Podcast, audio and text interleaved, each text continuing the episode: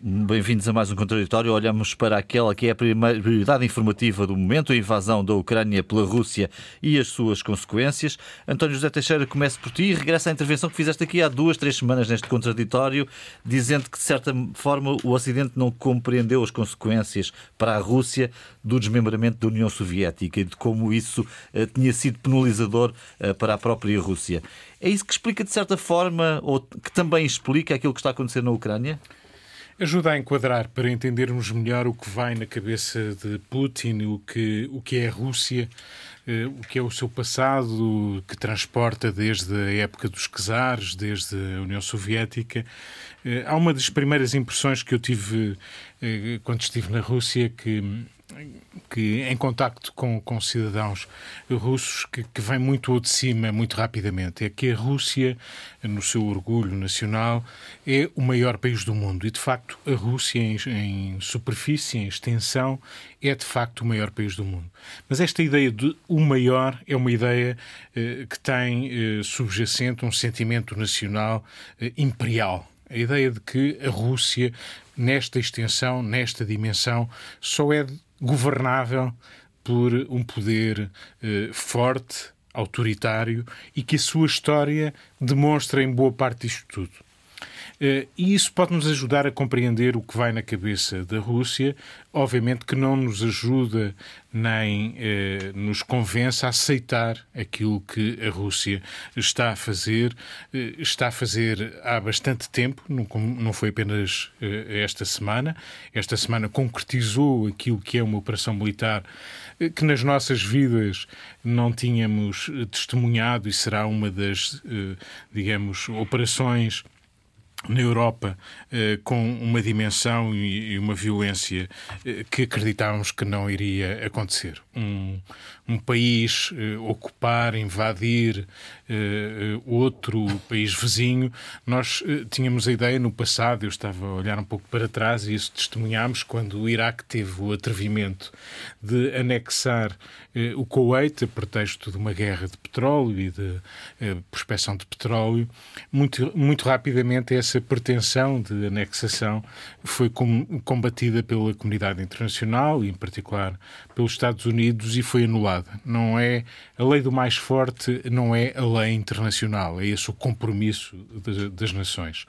E o que estamos aqui a assistir é alguém, a lei do mais forte, que acha, em nome da segurança, e isso é tal eh, compreensão que podemos ter em relação àquilo que a Rússia sentiu depois de se desmoronar a União Soviética e depois de enfim, de um, de, de, algo que, que é reivindicado, não, estará, não terá ficado escrito, de que Gorbachev tinha tido o compromisso de que o desmoronamento da União Soviética não significaria que a NATO se expandiria até às portas da Rússia. Uhum. E essa é uma questão que se coloca quando olhamos para este uh, panorama internacional e é uma questão muito relevante uh, quando falamos da Ucrânia. A Ucrânia, como a conhecemos hoje enquanto país independente, uh, é independente desde 1991, precisamente desde o ano em que se desmoronou a União Soviética. Para trás tem, enfim, todo um passado que demoraria tempo a, a contar.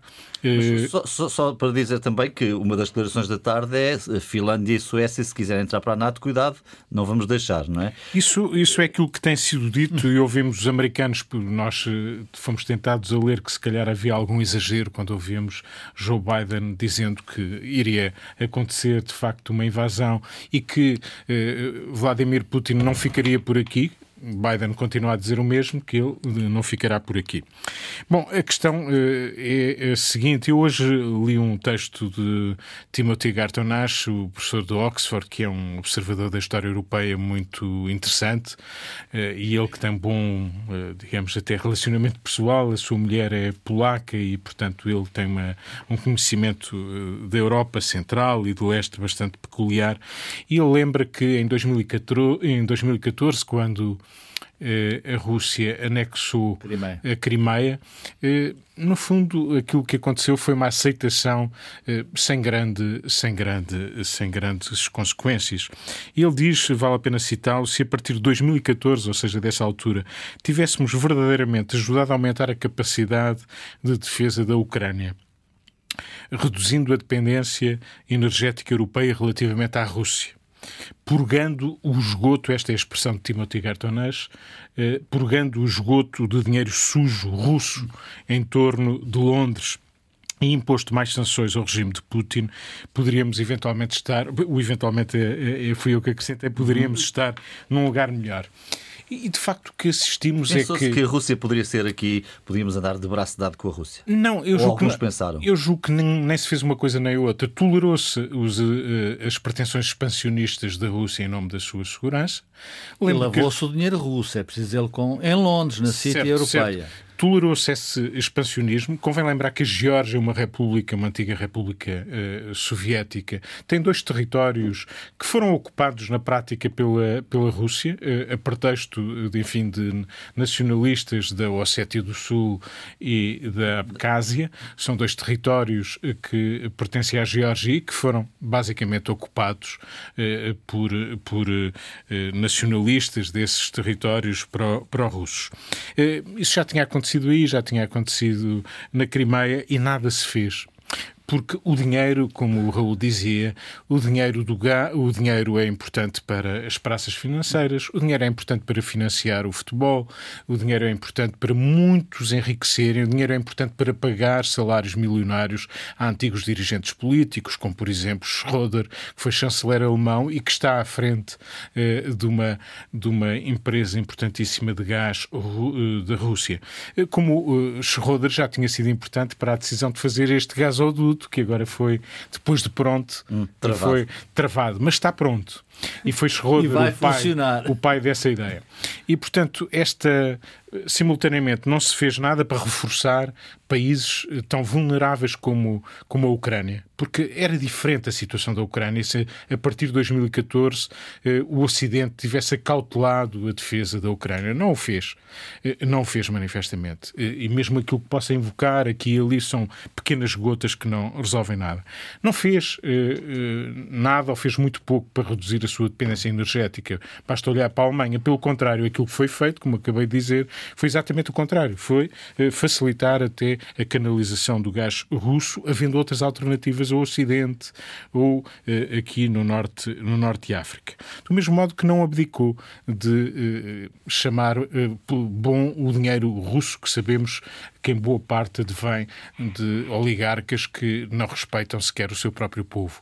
E, portanto, aqui conduzidos, eu não digo que a Europa e o Ocidente está a ter, digamos, aquilo que merece, porque isso não se diz, não há qualquer tolerância para o que aconteceu. Devemos ser intolerantes precisamente ao, eh, com aquilo que está a acontecer. Mas houve todo um caminho que não cautelámos e, e cujo desastre está, está à vista. Aí. Luísa, o que tens a dizer sobre aquilo que aconteceu nos últimos dois dias, sobretudo nos últimos dois dias, sim? Sim, mas que sabem arrastando há bastante. Sim, certo. Um, está pano para mangas e sabes, quando eu vejo uma coisa destas e em que percebo que existe, tipo, todos nós percebemos que existe uma brutal luta de informação e contra-informação, é sempre muito difícil tentar destrinçar e perceber aquilo que, que acontece na verdade. Ainda hoje assistimos a isso, depois de uns dias de desaparecido, entre aspas, uh, dito como desaparecido e até fugido para o estrangeiro. Eh, do presidente Volodymyr Zelensky da Ucrânia. Ele teve que vir às redes sociais mostrar que estava em Kiev, etc, etc. Mas isso é apenas uma pequena parte, porque, quer dizer, de tentar encontrar aquilo que pode estar a acontecer e tentar, como dizia o, o António, também encontrar aqui um contexto uh, que, tu, que, que, possa justificar de algum modo, não é justificar, porque uh, possa, possa com, possamos compreender, de, não é justificar, porque obviamente que a invasão da, da da, da, Ucrânia. Da, da, Ucrânia pela Rússia, porque aquilo nem tem outro nome, apesar dos russos considerarem que aquilo é uma operação militar especial destinada a Uh, a mudar o governo. Não é, eles não dizem que é mudar o governo. Isso disse hoje o Putin, apelou aos militares ucranianos para derrubarem o governo. Uhum adito, não é, em drogas, etc. Não, ele uh, de acabar com a resistência uh, das tropas e da segurança militar, e aliás viu-se uh, como qualquer bom, digamos, ataque, uh, aquela primeira coisa que eles fizeram foi os tais ataques cibernéticos por um lado e cegar as defesas antiaéreas e tudo o que dissesse respeito a, esse, a, a, a isso. Um, mas eu gostava de colocar aqui num ponto que é assim, pensar a coisa ao revés, que é assim, Putin, eu acho que Putin. Um, há uma coisa, na verdade, já se disse, e eu acho, estou inteiramente de acordo, acho que estamos num momento de viragem da história, no sentido que aquela arquitetura de segurança que foi criada depois da Segunda Guerra Mundial acabou. E acabou até com um elemento uh, pós-mortem interessante, que foi, um, e que aliás o próprio Jerónimo de Souza repetiu, uh, que é a União Soviética acabou mesmo hoje pela mão do Putin. Hoje não, nestes dias pela mão do Putin, quando ele faz um uh, incrível discurso em que considera que uh, a culpa da Ucrânia a Ucrânia tinha sido criada por Vladimir Ilyich Lenin, não é? Pelo, pelo fundador da Rússia Soviética, da União Soviética, e, e que uh, acabou de facto a União Soviética. E quando ele mata a União Soviética ali naquele momento e nós compreendemos que estamos efetivamente na presença de um homem que é um russo nacionalista com uh, saudades do Império, mas não é do Império Soviético, eu acho que é mesmo do Império Russo e cujo e cujo, e cujo da grande Rússia. da grande Rússia e cujo uh, e cujo grande uh, um, ídolo será talvez Nicolau I, que foi um, um grande uh, e severo e censor. Ele uh, censurava diretamente as obras do Pushkin, um, ehm, portanto, era ele próprio que era a coisinha vermelha, mas ao mesmo tempo foi o homem que abriu o primeiro museu na Rússia, que é o, foi o Hermitage. Uhum. Portanto, ele abriu ao público. Uh, e, eu, e isto é um lado. E, eu, e o Putin, como eu dizia, está por um lado, é, a arquitetura de segurança que existia desde o fim da Segunda Guerra Mundial acabou. Mas também foi acabando, porque ela existia uh, e devia ter sido cuidada e não foi. E aqui é que eu acho que também tem aquele lado que temos que olhar para o outro lado. Quais são as razões da Rússia? E enquadra-se naquilo que dizia o António. As razões da Rússia no sentido de tentar compreender o ressentimento, as, as a sensação de perda que todos eles tiveram. Uh, com o fim da União Soviética e, não, e, e após isso a humilhação que sofreram. Uh, Putin, eu não tenho dúvida que está neste momento a escrever para a história. Já está a escrever para a história e ele é líder há quase desde 99. Há 22 entre, anos. Entre primeiro-ministro uhum. e presidente várias vezes e daqui a dois anos terá um novo e último mandato. Último. Último. Vamos a ver. Último. Será o próximo. Mas é que ele, é que ele nessa crédula, altura. Luís. Não, é porque ele nessa altura já terá ah. passado os 70 anos, eu e acho. Então, Por isso é que digo isso. Os ditadores mas, é enfim, até a morte. Pois, mas não sei. Pois, uh, eu digo isso por, tendo em vista a idade. E, e, isso, e esse facto não pode ser esquecido aqui. É que ele está a falar também para o povo russo. E de outra maneira não se pode entender aquelas palavras absolutamente. Uh, chocantes, repulsivas, quando ele diz que invade a Ucrânia e que entra pela Ucrânia, não é? Para eh, contra a desnazificação. Uhum. Uh, promover a desnazificação da Ucrânia. Obviamente que ele está a falar para o seu público interno, porque falar em nazis e desnazificação tem um imenso apoio dentro. É, é a evocação da Segunda Guerra Mundial. É o Exército Vermelho. Povo, é o Exército Vermelho, é o povo russo. E na Ucrânia há muitos russos. E a libertação Já... dos Exatamente. ucranianos pelos Portanto, isso aí tem um ponto de vista interno que, o ponto, que, o, que os ocidentais estão completamente. Quer dizer, aí uh, tu reages, uh, quer dizer, chocado, não é? Como é, como é que é possível? Uh, mas isto tem aquele ponto de vista interno e por isso eu disse que daqui a dois anos anos haverá eleições e ele quer ficar na história como eleições? homem. Sim. Vamos a ver, mas opa, as coisas estão marcadas. Não há eleições na Rússia, é tudo deixar, controlado, por amor de Deus. Deixar, até deixar de haver, uh, até deixarem de ser. Fazer fazem-se, depois os resultados é que é, outra, é, que é outra coisa. Quem é que pode Agora, concorrer? Quem é que pode concorrer. Estão Agora, na cadeia aqueles que em relação a, a isso, Mas em relação a isso, eu não, eu não quero ficar-me só por esse, por, sim, esse, sim, claro. por esse pormenor.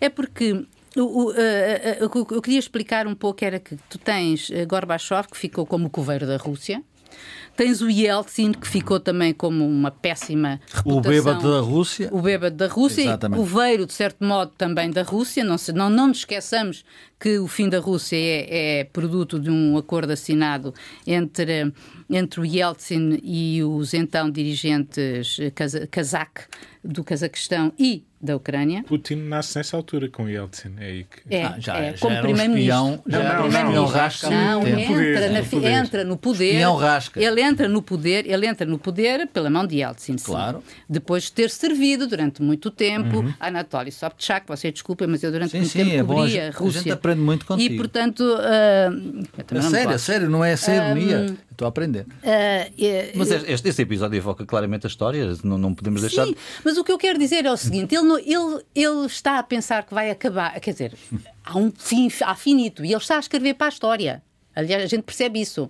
E os manuais da história, ao fim de um homem que está 30, 20 e tal anos no poder, significa que ele não pode deixar a Rússia tal como a herdou. E isto é o que eu estou a falar, e, e isto tem a ver com a NATO. É isso que está na cabeça e tem dela. a ver Não, tem a ver com a segurança. A, U, a Ucrânia sempre foi um Estado tampão.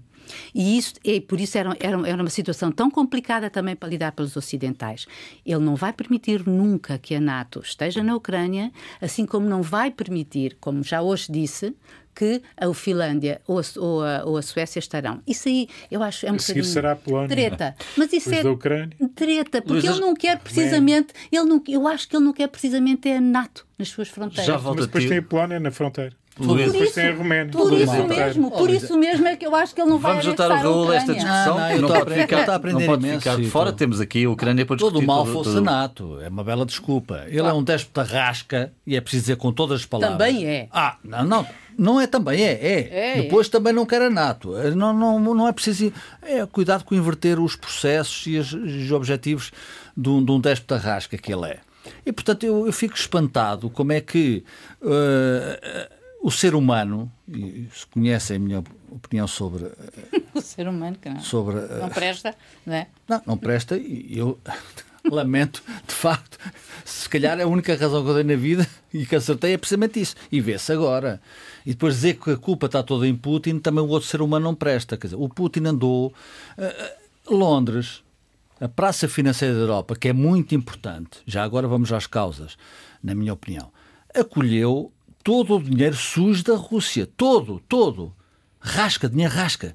O povo, eu estive na, eu tive na Rússia com o Dr. Mário Soares, na viagem, na Perestroika, com o Gorbachev.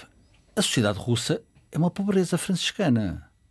Não saiu daí. A gente tem que olhar para os povos, temos que olhar para as sociedades que constroem. Dizer que o Putin quer olhar para a história, claro, obviamente quer olhar para a história, quer ficar na história, quer dizer, qualquer, qualquer ditador, qualquer pessoa que não tem princípios nem tem nenhuma, nenhuma uh, obrigação, ou pensa não tem nenhuma obrigação com o outro que está ao seu lado, é evidente que é um ser repulsivo, que é alimentado pela, pela esta ganância compulsiva do dinheiro. Londres, a lavagem do dinheiro, o gás, o Schroeder, que fez um jeito já à Rússia e está a ganhar milhões. É preciso dizer, portanto, nós temos que ter uma, uma repulsa, uma atitude de repulsa. Claro que isto não vale nada. A minha genialidade eu aceito completamente. Aquilo que eu estou a dizer não mudará um, um, um milímetro da história. Um eu átomo. Tenho, um átomo. Eu tenho consciência disso. Agora, ninguém me pode calar. Hum. E é isso que é preciso, enquanto me deixarem falar, e eu falarei sempre. É, é preciso dizer, chamar as ruas pelos nomes. Eu estou-me nas tintas para os czares, estou-me nas tintas para a Rússia Imperial. Claro que ela existe, claro que, que Putin quer ser um czar. O czar mais rasca que existiu na história da Rússia. Nem a história da Rússia. Mas o que é que achas que o motiva? Oh, é a questão do dinheiro? Claro, também.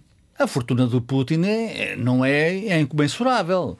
Ou achas que é só os senhores Abramovich e os oligarcas que são mantidos pela Rússia uh, que, que, que... Sabemos que não é. Com certeza, é evidente, só, só não vê quem não quer. É evidente que depois há problemas que de facto o Ocidente foi complacente.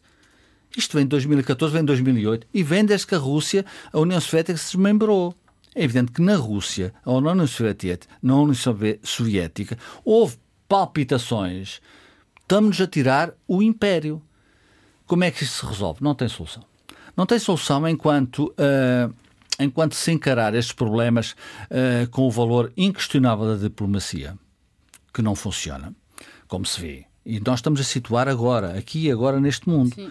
Daqui Aquilo a dois que, dias pode ser diferente. A única coisa que funcionou ainda foram os serviços secretos americanos. A única coisa que funcionou neste, neste, neste episódio lamentável foi a única coisa que disse: ele vai fazer isto. Enquanto o senhor Macron ia bem, ia à Rússia pedir batatinhas ao Putin. Enquanto o Putin provavelmente coçava a barriga e se ria pelos imbecis dos ocidentais democratas.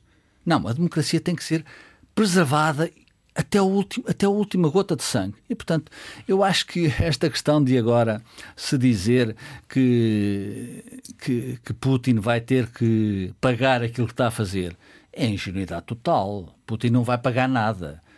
Aquilo que se dizia no Ocidente, Putin já, teve, já conseguiu aquilo que queria.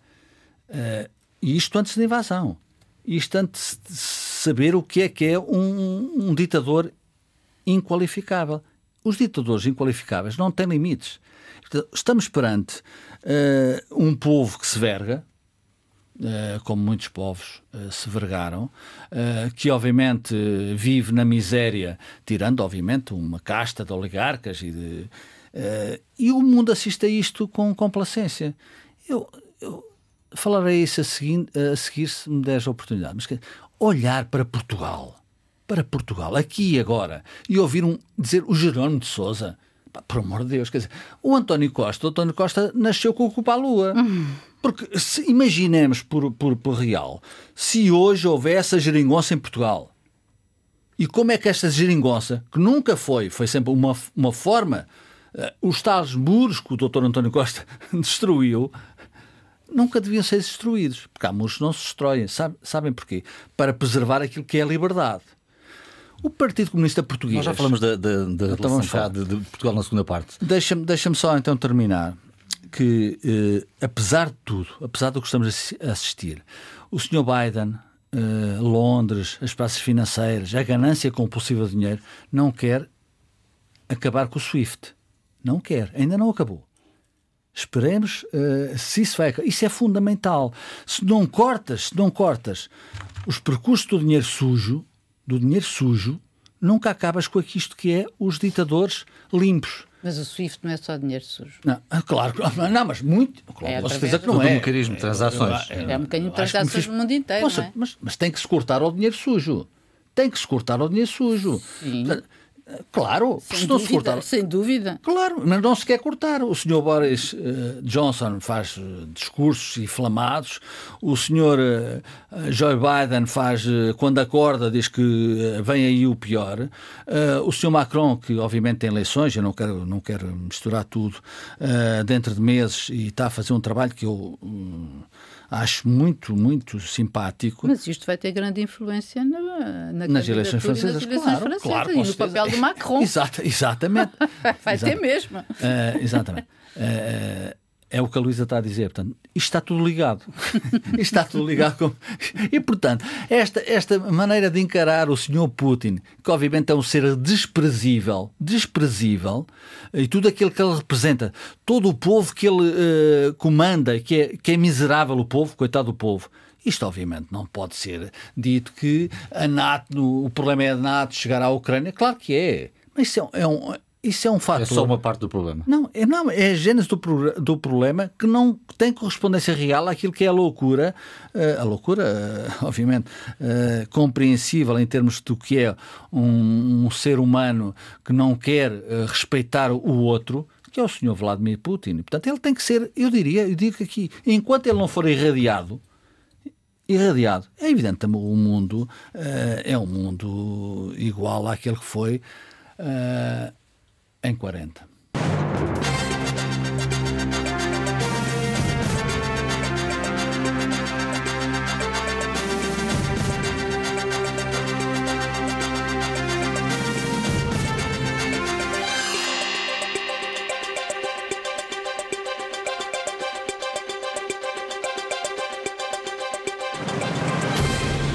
Viva, boa noite de novo e bem-vindos à segunda parte deste contraditório que estamos a dedicar naturalmente àquele que é o tema principal da atualidade, a invasão da Ucrânia por parte da Rússia. Volta a ti, António, muito haveria para dizer, muitos ângulos. Muito, o problema é que isto tem muitos ângulos, claro. de facto, e a gente deixa sempre, é muito difícil condensar. Mas está tudo ligado. Mas, verdade, está tudo ligado. Deixa-me regressar um bocadinho mais atrás. Nós, e, e nós vivemos, temos idade suficiente para ter vivido no. Eh, quando o mundo se dividia em dois blocos. Era relativamente simples. Havia um bloco liderado do Ocidente dos Estados Unidos. A NATO fazia parte dessa ponte que os Estados Unidos tinham feito com a Europa no pós-segunda guerra. E depois e tínhamos um muro, e um muro. havia o muro de Berlim, a cortina de ferro, Uh, chamada cortina de ferro, aliás, é uma expressão utilizada agora por Zelensky, dizendo que ele Exatamente. voltou a cair, a cortina de ferro. E, portanto, o mundo, digamos, tinha os bons e os maus, consoante o lado onde nos situávamos, era relativamente simples de ler. Ou seja, tinha os aliados da União, da União Soviética, os aliados dos Estados Unidos e do Ocidente. Bom, Era tudo mal, era tudo mal. desmoronou-se o muro, Uh, desmoronou-se a União Soviética, e é disso também que estamos de algum modo a falar. Houve quem proclamasse que tinha chegado, pouco tempo depois, o fim da história, não é? Fukuyama Uhum. disse: bom, é o triunfo da democracia, Sim, sim. o mundo vai ser todo, vão ser todo democracias, e portanto paraíso. tinha saído finalmente o fim da história. Muito rapidamente percebemos que isso era uh, treta, se me permitem a expressão, uh, e, e obviamente não correspondia à realidade. Começámos a sonhar que afinal o mundo devia ser mais harmonioso, então um mundo multipolar, com países emergentes, importantes, economias eh, com grandes horizontes, eh, populações e países que tinham esperança de crescimento e, portanto, um certo sentido positivo. Ao mesmo tempo, fomos eh, assistindo também a, um, a uma expansão, um crescendo de autocracias, de autocratas, de ditadores que vão povoando o mundo e que estão aí. Estão na Europa, estão na América, estão na Ásia, todos com muito poder e todos com muitas, muitas ligações. Isto, como, isto está tudo ligado, de facto, porque por alguma razão, na Venezuela, ou no Brasil, eh, ou numa série de outras paragens, há mais assumidamente ou menos assumidamente eh, alguma, algum entendimento. E quando neste mundo em que velhos impérios, a China se tornou para os Estados Unidos o seu grande opositor, não é a Rússia, mesmo os Estados Unidos, em relação à Rússia, foram desconsiderando. A Rússia é uma, um, um país em decadência económica e social muito acentuadas, mas esqueceram-se de uma coisa em relação à Rússia: é que a Rússia continua a ser uma superpotência militar, uma superpotência nuclear. E isso continua a ser aquilo que a Rússia tem de mais eh, forte, a sua arma. Juntou a isso outra arma de combate, não deixa de ser também ter uma dimensão militar, que é a arma da pirataria informática da desinformação e Putin tem usado essa arma repetidamente seja quando se trata do Brexit, da saída, e conseguiu esse objetivo, seja quando se trata da eleição de Bolsonaro, seja quando se trata da eleição de Trump, e vejam como estes senhores são simpáticos a Putin e não se atrevem, eh, a, digamos, a levantar a voz eh, em relação a Putin. Aliás, Trump disse que com ele isto não aconteceria. Como? Trump disse que com ele o poder isto não, isto não aconteceria. Não aconteceria, porque eles eram amigos, no fundo, davam-se bem. Vimos imagens de, dos seus encontros em que parecia ser Putin que mandava em Trump, e isso é extraordinário. Parecia que Putin tinha e tem, ou teria, em seu poder algo de comprometedor em relação ao Presidente dos Estados Unidos, algo Isso dito, impensável, é? Isso nunca foi- visto, mas que, Nem sei se, eh, se Putin não queria ser Trump. porventura. Em Miami. Este homem que tem uma economia frágil, que obviamente tem matérias-primas ou tem sobretudo energia para vender ao mundo, é a sua grande receita. Mas tem uma economia eh, de pequena escala. Eh, Um país eh, em muitas zonas de- de- do seu território subdesenvolvido, um país decadente, um país muito aquém daquilo que é o seu sonho de grandeza que alimentou durante séculos. Essa grandeza, em honra da verdade, porque se tratou sempre de países ou de, de poderes despóticos, foi conseguida sempre à custa de grande pobreza e humilhação de populações inteiras. Foi assim que se construíram as grandes riquezas na Rússia. Não é apenas hoje. De algum modo, recuando no tempo, isso aconteceu quase sempre. Eh, E depois, quando os líderes são líderes que não têm mundo ou que te- não, não têm visão global, e basta lembrar que eh, o Pedro o Grande, assim chamado, Czar, era, eh, apesar de ser um czar, tinha mundo, tinha estudado na Europa, tinha, era um, de alguma forma um iluminista, tinha uma Construiu São Petersburgo. Construiu São Petersburgo, percebeu, como aliás hoje a Rússia percebe e de que maneira e na Ucrânia isso também está em causa, que eh, a Rússia precisa de mar, precisa de saídas para o mar. Foi ele o construtor, Pedro, da grande armada, de uma armada, a primeira armada russa, e a perceber que era preciso a Rússia ter contacto com a Europa e ter saídas para o mar. Eh, Elas estão em causa agora quando se fala no Mar Negro, o eh, no, não apenas no Mar Negro, mas também ao lado do Mar Negro, no Mar de Azov, assim chamado. Eh, e, portanto, que é, que é Ali ao pé da Crimeia. adjacente ao pé da Crimeia, precisamente. E, portanto, não são casuísticas estas apostas, estas investidas da Rússia. E, portanto, é neste contexto que nós estamos. Eu só para baralhar, e isto parece contraditório com o que vou dizer, num país frágil, num país decadente, num país que se sente diminuído perante o poderio da China, perante o poderio dos Estados Unidos, eh, as armas que têm à mão continuam a ser os mísseis, os tanques eh, e o poderio nuclear mais a informática ou o serviço da pirataria e da destabilização.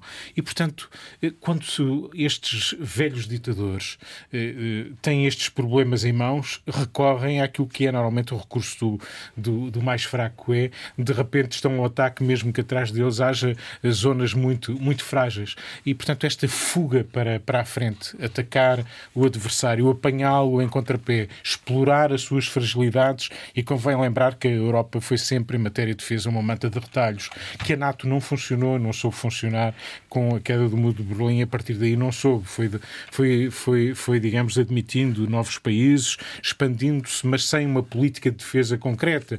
É a primeira vez que eh, a NATO, hoje aconteceu isso hoje, constitui uma, eh, uma, uma, uma força de resposta significativa em 70 e poucos anos que a NATO leva. Isso diz bem de como Putin, oportunista, soube explorar o momento certo, já agora foi no dia, no dia das Forças Armadas, no dia do Exército Vermelho, que ele lança o ataque. Convém lembrá-lo. Já agora também, 105 anos depois do czar Nicolau ter sido deposto. O que tem sempre na Rússia algum simbolismo. Luís, aí daqui vamos para onde? Olha, vamos para uma terceira arma que o António esqueceu de mencionar uhum. e que, não falando na nuclear, na qual depois nenhum de nós vai falar, não é? Depois dela acontecer, um, que é a arma do gás. Uhum. Ninguém diz isso, esta, e, e, e, por aí talvez as sanções possam, na verdade, porque uh, o Ocidente pode, já declaradamente disse que não vai intervir na Ucrânia. O senhor Zelensky sabe que está sozinho para defender a Ucrânia. Uh, agora, uh, e isso tem também uma leitura perigosa para o mundo. mas, voltando ao gás, Putin, em 2006, 2007, 2009, usou a arma do gás uh, para, no pico do inverno, uhum. fechou ali a torneira do gás e pôs a Ucrânia e a Europa inteira em palpos de aranha, assim se pode dizer, uh, sem aquecimento. Nada, este foi mesmo homem nada diz que ele não pode voltar a usar. É uma noção que nós não temos aqui em Portugal, não temos uhum. essa, Exatamente, problema, não temos essa mas no centro da Europa é um problema gravíssimo, não é? Exatamente. E, e, e, é só, e só para recordar que se ele resolvesse abrir essa, essa uh, uh, abrir, não, usar essa arma, portanto, fechando novamente o gasoduto, mesmo o, o próprio uh, Nord Stream 1, aquele que está construído, abastece dois terços, dois terços da, da, das necessidades do gás na Alemanha. Portanto, em dias, a Alemanha ficava de rastros. a Alemanha a fechar as centrais nucleares, as últimas ficava de rastros. Nucleares. Portanto, ainda existe isso. Portanto, isto, tudo isto também é um jogo de tabuleiros, é um jogo de, de, de, de, negociações. Depois há uma outra coisa que eu dizia há bocado que hum, de, uh, com isto de, o Ocidente não vai uh, agir na Ucrânia, Biden disse-o claramente, não haverá tropas. Uh, a NATO também põe forças de dissuasão em redor, sim senhora. Uh, e não vai acionar eh, nada mais do que isso sem ser, assim, a menos que haja uma intervenção num país da NATO. Uh, mas isso é uma leitura importante para o tal fim do mundo, uh, do tal mundo que existia no pós, no, no pós Segunda Guerra e no pós Guerra Fria, que é a leitura que se vai fazer, que se já está a fazer na China. Então e Taiwan? Uhum. os Estados Unidos não vão intervir na Ucrânia e vão intervir uhum. em Taiwan, vão defender uhum. Taiwan. E a China tem estado muito próximo de Putin. Exatamente. Agora, repara. Está uh, na sua retaguarda. E, uh, e, e, tem estado na sua retaguarda.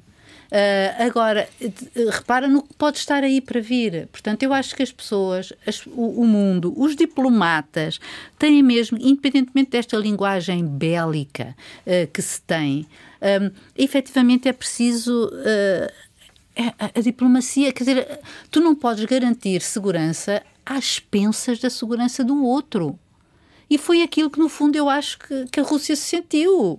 Uhum. Um, ou seja, a NATO avançou por ali fora. Uh, depois de quando se falava de que no fim da União quando foi o fim da União Soviética e, da, e, do, e, e, do, e do muro etc um, e, e, e, os russos sentiram-se sentiram-se sentiram-se com isso. Isso era isso era um aspecto. O, o que eu queria aduzir. E finalmente Quanto à entrada da NATO, da Finlândia e da Suécia, que portanto é uma coisa que eventualmente se coloca e que os, os ministros disseram, uh, os primeiros ministros disseram, uh, foram convidados para a reunião da NATO hoje, durante a tarde.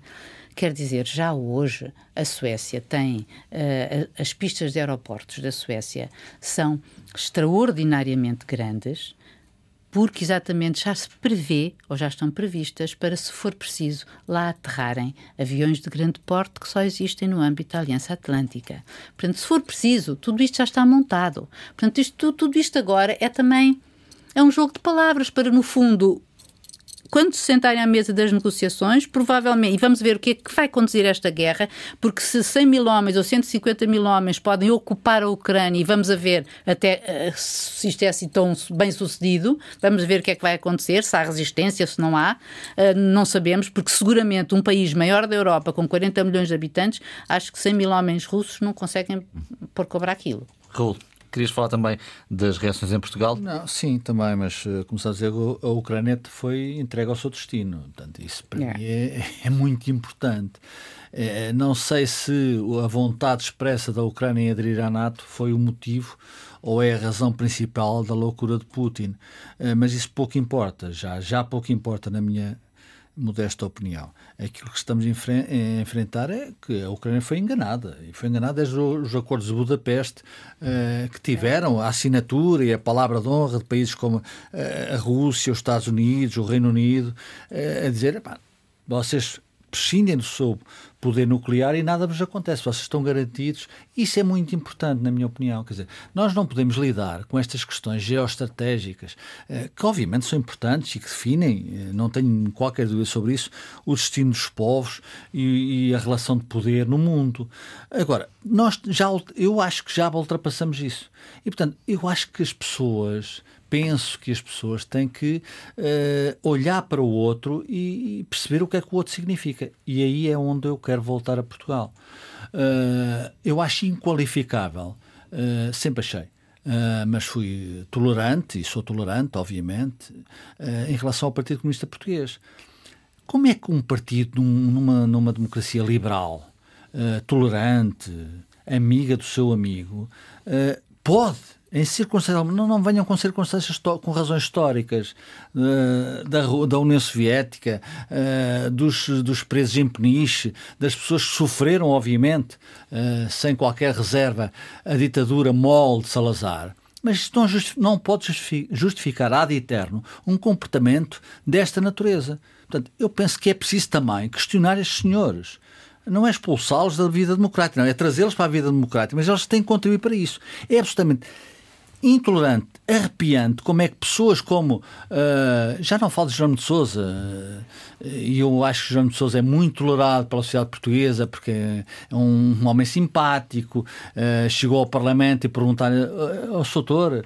Não, não sou. É, eu sou engenheiro? Não, não sou. Eu sou arquiteto? Não, sou operário fabril. E isso, obviamente, toca-me. mas não justifica. Portanto, o Partido Comunista Português e o Bloco de Esquerda e pessoas tão bem tão bem preparadas como Francisco Louçã, uh, e eu falo dele como exemplo, é um homem inteligentíssimo, consegue tolerar isto. Isto é a coisa mais ignóbil que se tem perante o outro. Portanto, eu acho que Portugal e os portugueses têm que olhar muito seriamente para aquilo que é os alicerces fundamentais da democracia portuguesa, elaborá-los, construí-los, uh, construí-los de uma forma que não pode ser justificada sempre com o que foi o 25 de Abril. Claro que o 25 de Abril foi o grande dia da, da, dos portugueses de, do século XX, mas não pode ser justificativo para se tolerar aquilo que o Partido Comunista Português, sem qualquer surpresa, da minha parte, e julgo que da maioria dos portugueses, assumiu hoje, hoje, esta semana, perante a sociedade portuguesa. Não é tolerável isso e eu não quero, obviamente, sugerir minimamente qualquer exclusão do Partido Comunista e, e de alguns uh, partidos uh, satélites, uh, os Verdes, por exemplo, que tem uma declaração ignóbil na Assembleia da República esta semana. Uh, não quero excluí-los, pelo contrário, agora é preciso tratá-los como eles devem ser tratados e chamá-los à razão e nisso não ser absolutamente tolerante. Ser responsável perante eles para ser responsável por uma sociedade livre que é portuguesa, que eles contribuem para ela, mas não estão a contribuir para o seu desenvolvimento. E isso é absolutamente fundamental, na minha opinião. Em relação àquilo que pode acontecer a seguir eh, no terreno, Raul, o que é que achas? Há espaço e sentido pessimista? Uh... Muito pessimista. Sim. Eu acho que realista, embora eu não tenha aqui qualquer pretensão de, de ter conhecimentos geoestratégicos que não passam para além daquele conhecimento comum e de uma vida que já tem algum tempo. Agora, é evidente que não, não tenho qualquer esperança na Venezuela, não tenho qualquer esperança na Rússia, não tenho qualquer esperança na Coreia do Norte, só não vê quem não quer. Uh, não quero uh, sacrificar aqui mais os portugueses que defendem esses regimes. Mas é evidente que isso é absolutamente intolerante e não vai a lado nenhum. Não temos esperança nos ditadores. Não tenho esperança naqueles que, uh, têm, tendo responsabilidades públicas e políticas numa sociedade e num país, tratam os seus como da forma como tratam. Isso é absolutamente ignóbil, é absolutamente desprezível. É, é a altura de dar um grito perante a circunstância do que aconteceu na Rússia, o que está a acontecer na Ucrânia, pobre país e pobre povo ucraniano, e dizer que não é tolerável que as pessoas aceitem isto e dizem que há razões históricas, aos czares, ao Império, à Rússia, coitadinhos, porque uh, se desmembraram, porque o Gorbachev não conseguiu, porque o Yeltsin bebia uns copos e passou o poder ao Putin. Sinceramente, não estamos nessa época. Ficou por dizer, António? Bom, uh, ficou muito por dizer, a começar por o tema que estávamos aqui a discutir hoje, mas já agora fazendo uma ponte com isso. Semanas, uh, está visto, não é? Uh, exatamente. É um livro, a minha chamada atenção para um livro que ainda estou a ler, o título dele é Manipulados, é um livro da autoria de duas jornalistas do New York Times, que, enfim, tiveram também outros trabalhos noutros jornais, no Washington Post, Shira Frankel e Cecilia Kang, e é sobre o Facebook. Durante anos, estas duas jornalistas andaram a investigar o interior do Facebook e é muito curioso, não havendo surpresas eh, eh, muito grandes que o livro nos traz, mas tem muito pormenor, muito interessante, como no próprio Facebook antes da eleição de Trump, se tinham identificado eh, os eh, piratas russos eh, que se tornaram, no livro às tantas disse, os hackers russos tinham se tornado essencialmente os editores mais poderosos de notícias no mundo. E isto, no fundo, assistimos a isto em várias paragens. A crítica analítica foi apenas um dos exemplos no, durante o Brexit, mas toda a campanha americana teve uma influência fundamental eh, deste, deste destes grupos organizados que utilizaram esta plataforma para atingir outros fins. Porque é que isto foi tolerado, apesar do Facebook e de Zuckerberg, obviamente, ter noção disto, porque dava dinheiro. Luísa, o que fica por dizer esta semana? Pois é, o dinheiro que faz mover o mundo. Money makes the world goes around, não é verdade? Uhum. Uh, olha, mas já que estamos numa de livros, eu também gostava de falar de um, porque uh, saiu, é um livro que saiu muito recentemente uh, e que eu já li e que gostei imenso, que é sobre a Angela Merkel, que se chama a Chanceler, a notável odisseia da Angela Merkel, escrito pela um, uma escritora norte-americana, Katie Martin, e ela, uh, e isto fez-me recordar, porque pela primeira vez, portanto, Angela Merkel era uma mulher que Putin respeitava, ele não é por ser mulher, é era um, um, político barra política que ele respeitava uh, e que ela sabia que tinha a ver com as suas raízes, enfim, uh, e que, um, e que ela, ela, ela percebia-os, percebia os russos e percebia-os e falava russo e, portanto, uh, era uma mulher de peso, digamos assim, na diplomacia uh, europeia. E ela hoje, ela veio estes dias dizer precisamente, pela primeira vez depois da sua saída, veio dizer que sobre este conflito, que isto é uma viragem profunda na história da Europa após o fim da Guerra Fria. É o fim. Relevas o que Deixa-me acreditar, de uma forma talvez contraditória, na, na natureza humana. Uhum. Começando pela deixa da, da Luísa Angela Merkel, que, curiosamente, há aqui uma coincidência. Saiu do poder e Putin avançou. É evidente que é uma mera coincidência. De qualquer das formas, aqueles que nos ouvem sabem o que é que eu penso de Angela Merkel. Sempre a defendi, mesmo quando a, a esquerda portuguesa lhe pintava um, um, um bigode a Hitler, e é preciso recordar, porque a memória é importante neste, nestas alturas, e dizer de um homem que, que, que eu prezo muito e que uh, uh, sigo com muita atenção, que é Ministro de Portugal, que é das melhores cabeças, na minha opinião, que devemos seguir, que é Augusto Santos Silva, o Ministro dos Negócios Estrangeiros. Teve uma prestação esta semana notável dá-nos confiança, dá-nos segurança. E eu gostaria muito, gostaria muito, especulando um pouco, que ele fosse Presidente da Assembleia da República e em 2026 fosse candidato à presidência da República e sucedesse ao Presidente dos Afetos, Marcelo Sousa. Bom, eh, sim, foi feita esta edição do Contraditório, recordando aqui dois, três tópicos sobre aquilo que está a acontecer eh, na Ucrânia, a indicação de pelo menos 50 mil ucranianos em fuga, sobretudo para a Polónia e para a Moldávia, mas também alguns chegaram a Portugal. Eh, acompanharemos isto nas próximas horas, naturalmente, nos próximos dias. Bom fim de semana, boa semana. Thank you.